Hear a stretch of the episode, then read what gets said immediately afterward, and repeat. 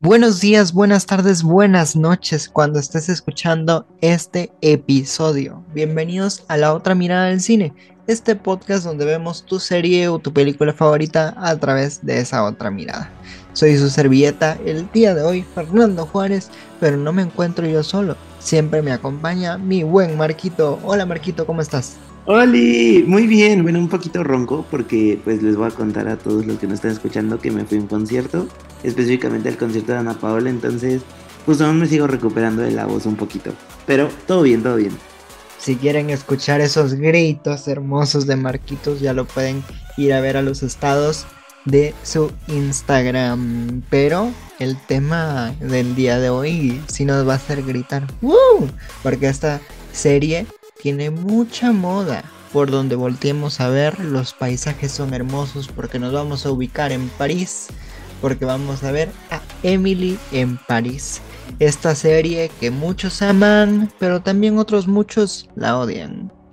Ah, yo en lo personal la amo. Además amo a la actriz, a Lily Collins, que pues para quienes no la han visto es la que protagoniza esta serie. Siento que en primera la actriz me da como mucha ternura, no sé, la veo como muy chiquita. O sea, es que la serie es 10 de 10. Sí, o sea, la tienen que ver, además de que ya hay los rumores de que a finales de noviembre, principios de diciembre se viene la cuarta temporada. O sea, ya cuatro temporadas, imagínate. Lo bonito de esta serie y lo que a mí me encanta, porque yo también amo a Emily en París un montón, es lo llevadera que es, lo fácil que es verla. Porque no es de esas series que te hacen pensar y filosofar un montón, sino que simplemente te sirve para distraerte, desconectarte y ser feliz. Porque justo la serie es como muy llena de colores, alegría, comedia. Si te das cuenta, la mayoría de problemas de Emily se resuelven hasta por arte de magia, porque a ella todo le sale bien. Entonces es como una serie que genera mucha felicidad y estabilidad.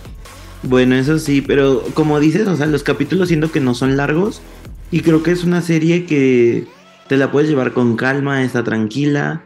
Además, para darles un contexto un poquito a todos los que nos escuchan, si es que no la han visto, em, el personaje que hace se llama Emily y ella originalmente pues trabajaba en una empresa de marketing, por así decirlo, en Estados Unidos. Pero pues por cosas de la vida la mandan a trabajar a París durante un año. Y todo ese año se vuelve una locura porque pues ella viene como muy feliz y pues los franceses son bien groseros. Entonces ella tiene que aprender como a lidiar con todo, más eh, un pequeño spoiler, una ruptura amorosa, más la, pues alejarse de su familia, de todo. Entre este viaje se crea pues, eh, digamos, su perfil en una red social que creo que es Twitter Sí, ¿no? Pues Es Instagram. No, pero tiene los dos, ¿no? Bueno, X se crea un perfil en redes sociales y se titula tal cual como Emily en París, donde nos va mostrando como todas sus pequeñas y locas aventuras que tiene en París. Pero lo hace de una manera tan genuina que se empieza a viralizar.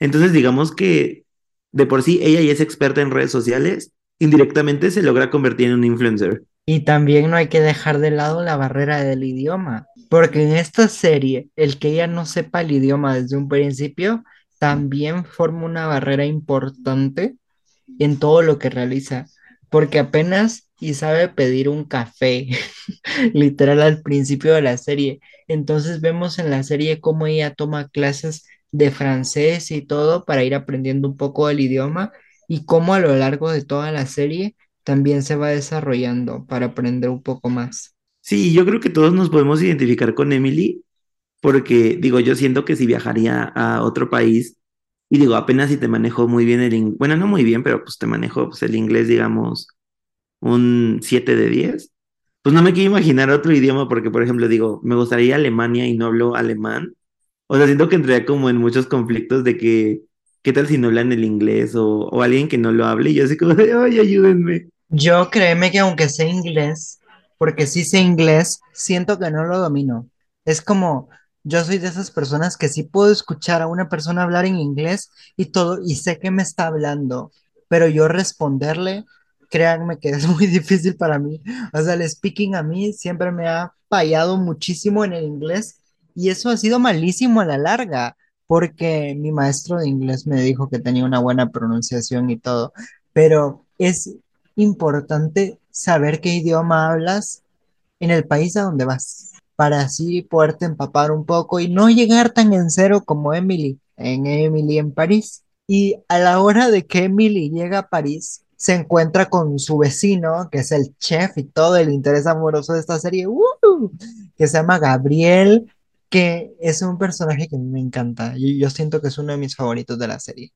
No, uno de mis personajes favoritos es Sylvie, la que es como la jefa de Emily, la que maneja la, pues, la empresa en, ahí en Francia. Pero no sé, o sea, siento que tiene como, no sé, o sea, tal vez mi referencia sea muy rara, pero los que han visto como Grey's Anatomy, a veces se me figura el carácter de Christina Yang. O sea, como que te quiere de un modo muy random. Porque, o sea, sí, como que tiene su corazoncito y todo, pero tiene como una capa muy grande para llegar a ese corazón.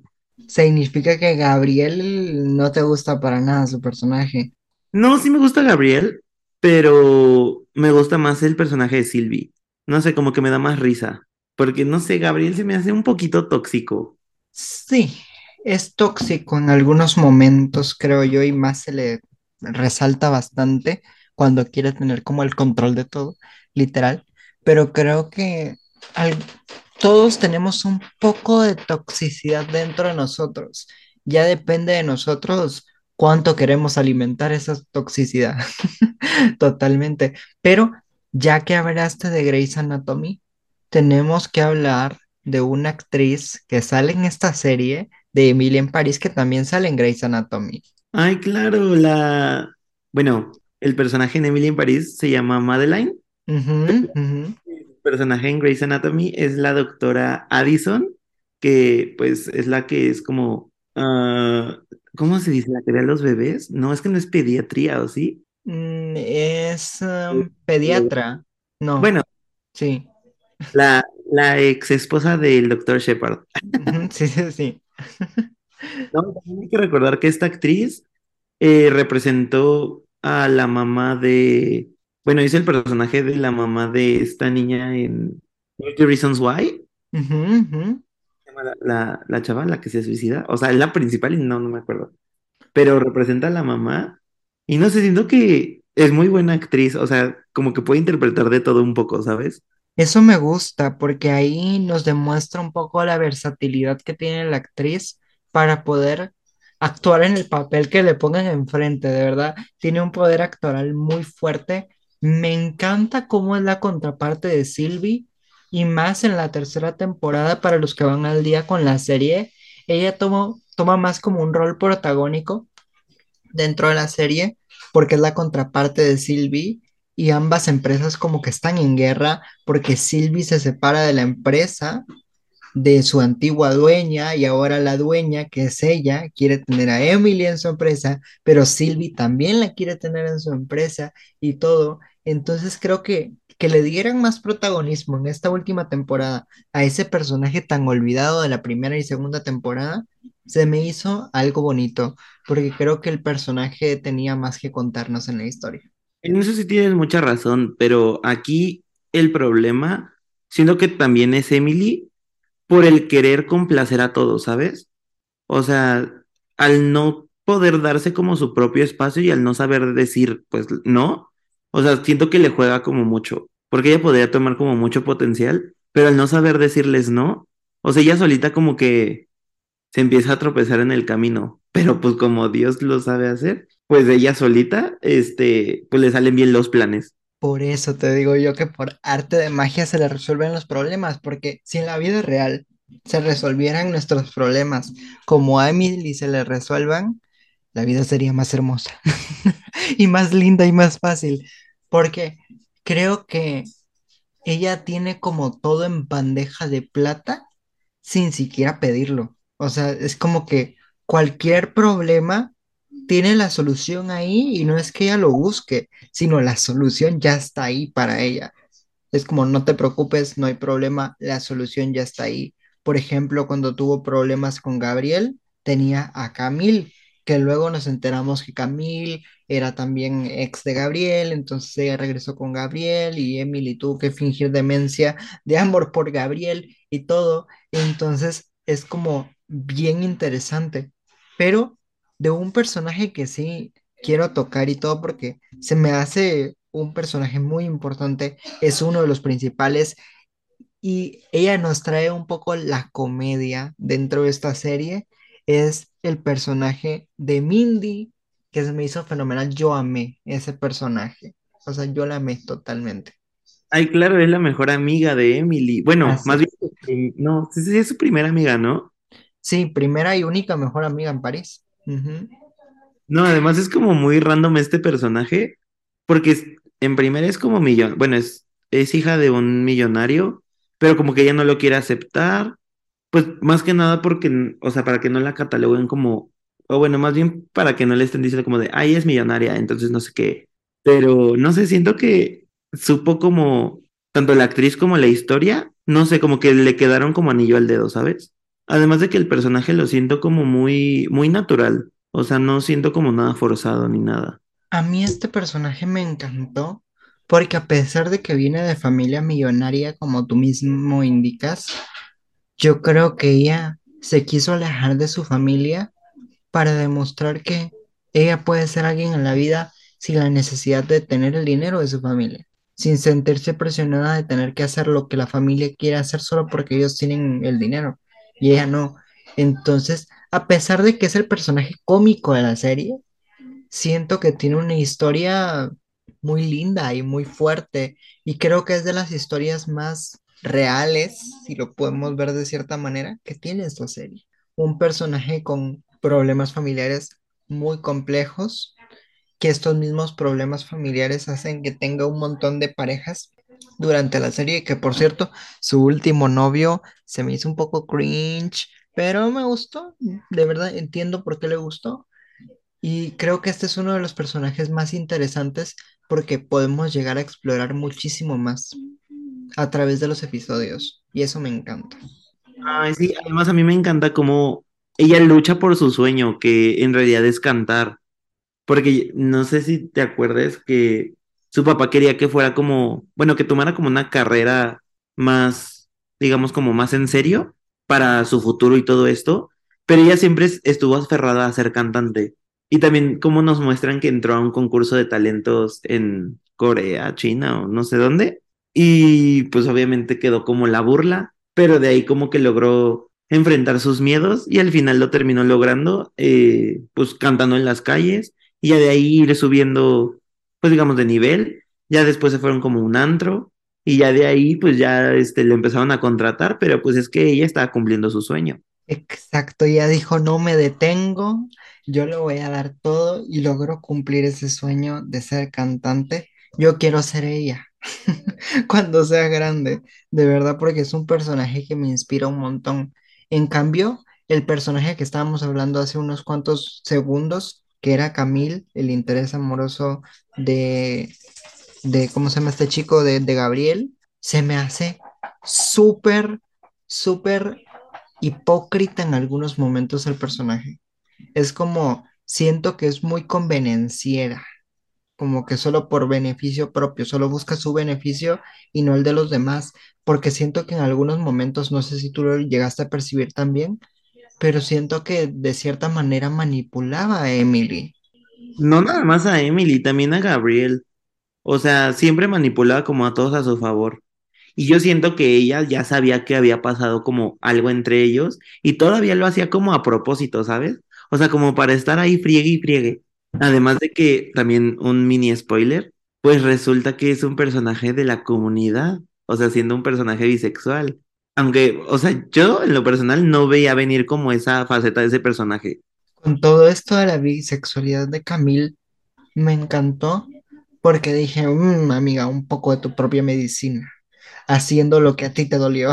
Esto me gustó, me gustó bastante, pero me dolió, me dolió mucho por Alfie. Les voy a contar, el personaje de Alfie es muy importante en esta serie y más de la segunda temporada en adelante, porque en la primera creo que solo llegó como en los últimos episodios, pero Alfie es demasiado importante en la historia para Emily porque es el otro interés amoroso. Pero lo que me duele por Alfie es que verdaderamente se nota que amaba a Emily, amaba a Emily, pero nosotros los espectadores que sabemos que de verdad ama a Gabriel, es doloroso, porque siento que de alguna manera, sin querer, Emily estaba jugando con él sin darse cuenta. Entonces, yo sí sufrí mucho por Alfie. Sí, es que, o sea, Emily aceptó la relación con Alfie más que nada como para tapar esa heredita, por así decirlo, que tuvo con Gabriel y para poder, digamos, superarlo, pero creo que ella ni siquiera estaba lista para tener una relación. Solo fue como de, órale va, porque quiero olvidar al otro güey. Entonces, o sea, digo, si, si está feo, pues digo, o sea, como que trato de no juzgarla. Digo, yo no lo he hecho, aclaro, me lo han hecho, pero no sé, o sea, la, me pongo como en su lugar, imaginándome si yo estuviera en otro país y viviera como esa situación. No sé, o sea, siento que sí está como difícil. Pero es que ya ves que Emily tiene problemas bien randoms. Y aparte, Alfie es hermosísimo, o sea, el actor como tal es tan hermoso que yo digo, no, si hubiera sido Emily, hubiera hecho lo mismo. ¿No? Y además, eh, bueno, en la serie, el personaje de Alfie es inglés. Entonces era como de, tú eres in- inglés, yo soy americana, como que hablamos el idioma, nos entendemos. Entonces era como un match, pero como que te digo que ahí estaba esa heridita de Gabriel. Era como de, oh Dios mío, ¿a cuál escojo? Y luego, pues con los consejos que luego se aventaba Mindy, también bien raros, de, pues sí, ve con uno y luego con el otro. Y no sé qué, ya cuando le pasaba a ella, era como de, oh Dios, ¿cómo, cómo pongo en plan mis, mis propios consejos? A mí me encantaba eso porque siento que como Emily tenía precisamente todo resuelto en la vida, como que también aconsejaba a los demás. Como puedes hacer esto o puedes hacer lo otro, vas a ver que va a mejorar así y todo.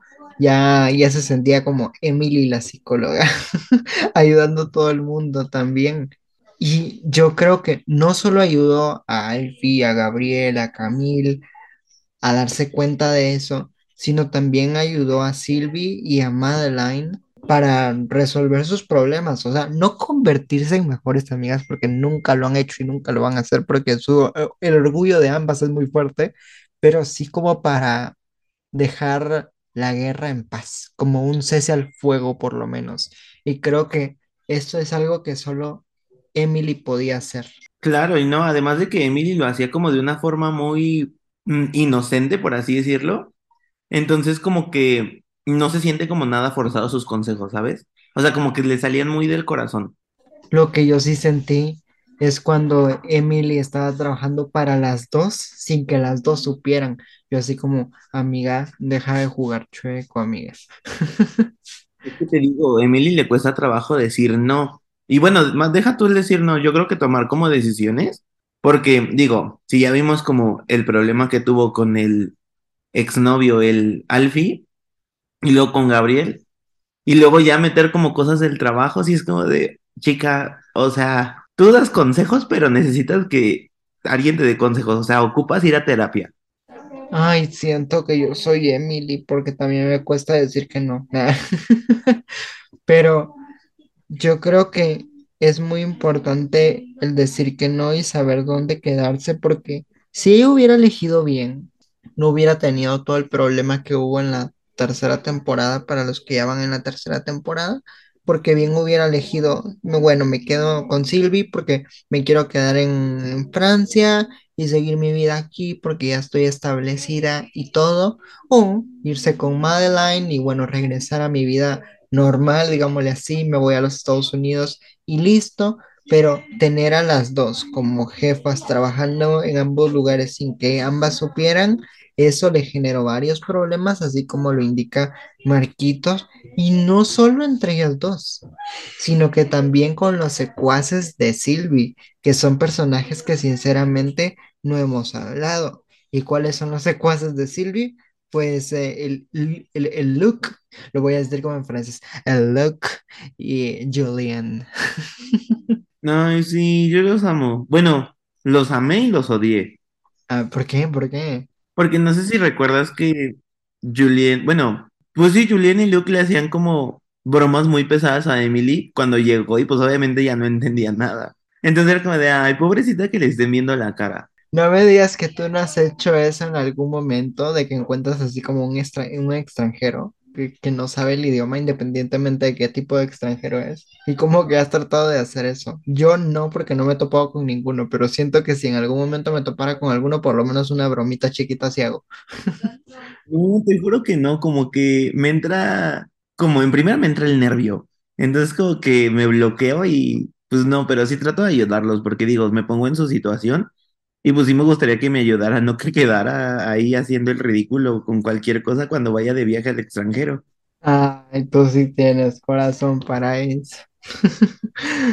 Y o sea, sí me gustaría intentarlo, pero como que me entra un bloqueo de nervios y todo, y es como de, ay, no, no les puedo hacer algo así tan feo. De por sí no conocen el país, están aquí de turistas y yo haciéndoles bromas, pues no, no estaría como muy chido. Yo, bueno, de- depende de la persona, totalmente. O sea, si veo que es una persona así como muy seria, hablándome en otro idioma y todo, tal vez ahí sí no.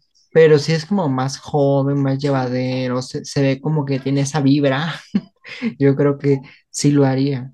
Porque precisamente hablando de las vibras, qué bueno que toque el tema de las vibras, en la serie podemos notar cómo cada personaje tiene su propia vibra.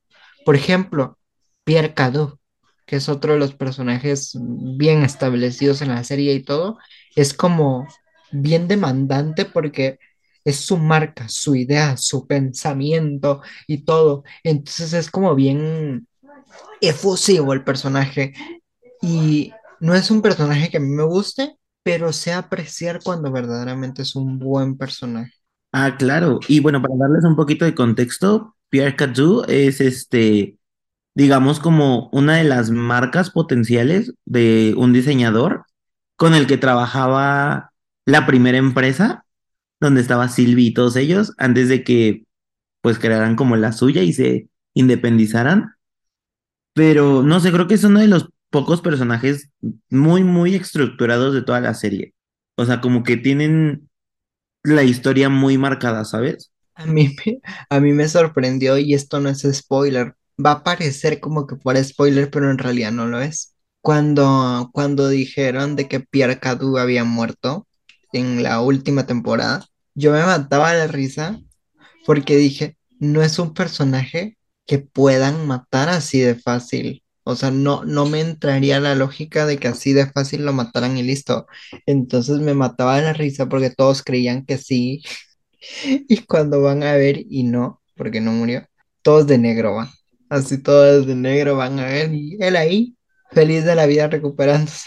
No, y luego también nos demuestran que también existen las noticias falsas, porque pues obviamente fue como, pues sí se murió, ¿qué hacemos? Y pues obviamente estaban todos súper mal informados, se crea el caos en la ciudad. Luego la marca empieza a, a tener como sus veinte mil tropiezos, pero se logra salvar. Ay, no. Y también Emily ahí, este, metiendo, pues, entre ayuda y desorden. Sí, fue como la locura.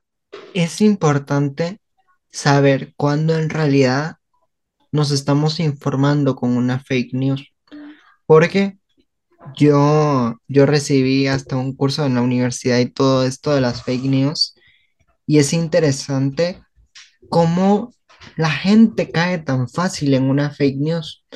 Yo cuando recibí esta clase y todo, que fue larguísima, por cierto, yo dije, pero están dando cosas sencillas, o sea, no creo que la gente caiga tan fácil. Y yo cuando veo y veo que sí la gente cae tan fácil, yo así como, no, no me esperaba, no, no me esperaba algo tan así, pero tú que nos estás escuchando del otro lado, por favor, ten cuidado con esas fake news.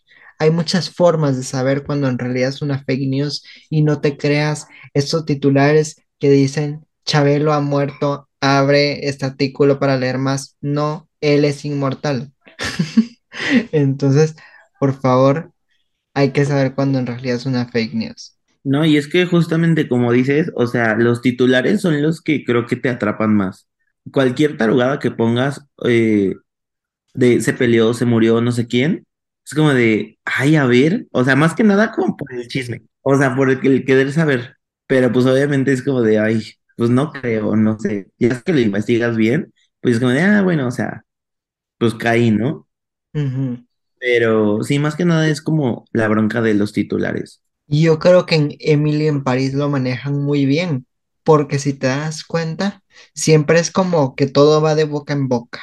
Y unos creen una cosa, otros dicen otra y aparece el juego del teléfono descompuesto, porque es interesante cómo se va moviendo la información dentro del propio círculo de Emily. No, y además, una cosa es lo que ellos dicen y otra la que entienden, porque pues es como, bueno, ya ves que Emily es, este, como community manager, publicista y todo esto. Entonces, cuando ella como que trata de explicar algunas ideas, unas no se entienden y otras sí. Entonces sí es como de, ok, pero sí, o sea, como que ocupan todos una mejor comunicación. En toda relación, independientemente del tipo de relación que sea, lo importante es la comunicación y la confianza. Si esas dos cosas no están dentro de la relación, puede que ahí tambaleen las cosas. Y creo que la comunicación en Emily en París en la serie es muy difícil porque por naturaleza los franceses son como muy orgullosos por todo, entonces como que no les gusta mucho hablar por lo mismo, por el orgullo. Y aparte, sabiendo que Emily, su lengua natal o materna, es totalmente diferente a la que llevan en ese país, la comunicación va a ser muchísimo más difícil en sí. Entonces, es interesante cómo todo comunica en esta serie. Hasta la misma ropa de Emily comunica. Yo una vez vi un video que, por cierto, Marquito, se lo voy a pasar después que era una, una, ¿cómo se llama? Una asesora de imagen que estaba analizando todo el vestuario de Emily por temporadas y cómo la ropa comunicaba ciertas cosas en el personaje de Emily en ese momento. Entonces se me hizo un video súper buenísimo es buenísimo. O sea, si ustedes se ponen a investigar todo eso, créanme que es un mundo tan vasto todo esto, que de verdad es muy, muy grande. Si se ponen a investigar, pueden encontrar cosas muy interesantes de todo. Todo, todo comunica, todo tiene un cierto simbolismo y todo. Y dentro de Emily en lo notamos. Por ejemplo, cuando de repente de la nada Emily ahora es una de las personas más influyentes, perdón, de Francia sin siquiera dominar bien el idioma, solo porque es amiga de la dueña de la que hace la revista. Entonces, es bien interesante cómo las cosas se van dando en esta serie. Sí, no, también, igual para darles un poquito de contexto, siempre nos han presentado a Emily como el personaje más feliz de toda la serie. O sea, a pesar de que ha tenido como sus pequeños tropiezos, siempre, o sea, con la ropa como que alegraste el día. O sea, además, la ropa que usa es súper llamativa. O sea, de que un vestido de lunares, pero el saco, no sé, verde neón y los zapatos amarillos o toda de rosa, no sé. O sea, siento que sí es como, digamos, la oveja negra de la familia, porque, o sea, es como la que súper resalta de todas. Y pues todos los personajes igual como, pues, más o menos neutros. Pero sí, Emily es como la bomba de color. Es que la moda es un personaje aparte en esta serie totalmente. Y aparte todos los outfits de Emily son, o sea, de marca, de diseñadores y todo. Y yo así como, amiga, ¿cuánto te pagan? Como para poder costearse ese tipo de ropa. Yo así como, amiga, yo quiero tu trabajo. Porque con ese salario que le dan a uno en el área de marketing para comprar ese tipo de ropa, uy, hay que trabajar como en tres agencias al mismo tiempo para conseguir ropa de ese estilo. Pero no, créanme que todo lo que es la moda, la estética, la colorimetría de la serie, todo, todo, todo, todo, da como a entender un mensaje. Y tiene sentido todo esto, porque el productor y creador de esta serie es el mismo que Sex and the City. Y Sex and the City tiene mucho, pero mucho detalle en moda y todo. Y es una serie de comedia, una serie que fácil se va rápido porque son episodios cortos o como dirían por ahí, es muy palomera. Así que si no la has visto, te recomendamos verla porque de seguro no te vas a arrepentir. Tiene buenísimos personajes que aquí hablamos de algunos, no de todos, porque si no el episodio sería larguísimo, pero sí todos tienen su porqué de estar ahí. Es una serie bien fundamentada que a veces puede rozar un poco en la fantasía, pero uno lo perdona porque la serie lo hace ser feliz a uno. O sea, como lo hace olvidarse de los problemas. Así que si tú no has visto esta serie, te la recomiendo al 100%. Pero llegó el momento de despedirnos de este bello episodio de Emily en París. Pero yo siempre me despido. Soy Fernando Juárez, su servilleta el día de hoy. Y nos escucharemos en un próximo episodio venidero. Pero siempre dejo que mi buen Marquitos también se pueda despedir de todos ustedes. Besos al alma. Ay, muchas gracias, mi Fer. No, pero sí, o sea, sin duda es una de las mejores series que creo que ha hecho Netflix. Además de que ya superó la barrera de las tres temporadas. Porque pues muchas se quedan en tres y es como de no, ya está ahí. Y Emily en París dijo, no, que yo no quiero tres, yo quiero más. Y pues ya veremos con qué nos va a sorprender. Pero pues nos vemos todos en un próximo episodio. Y bonsoir.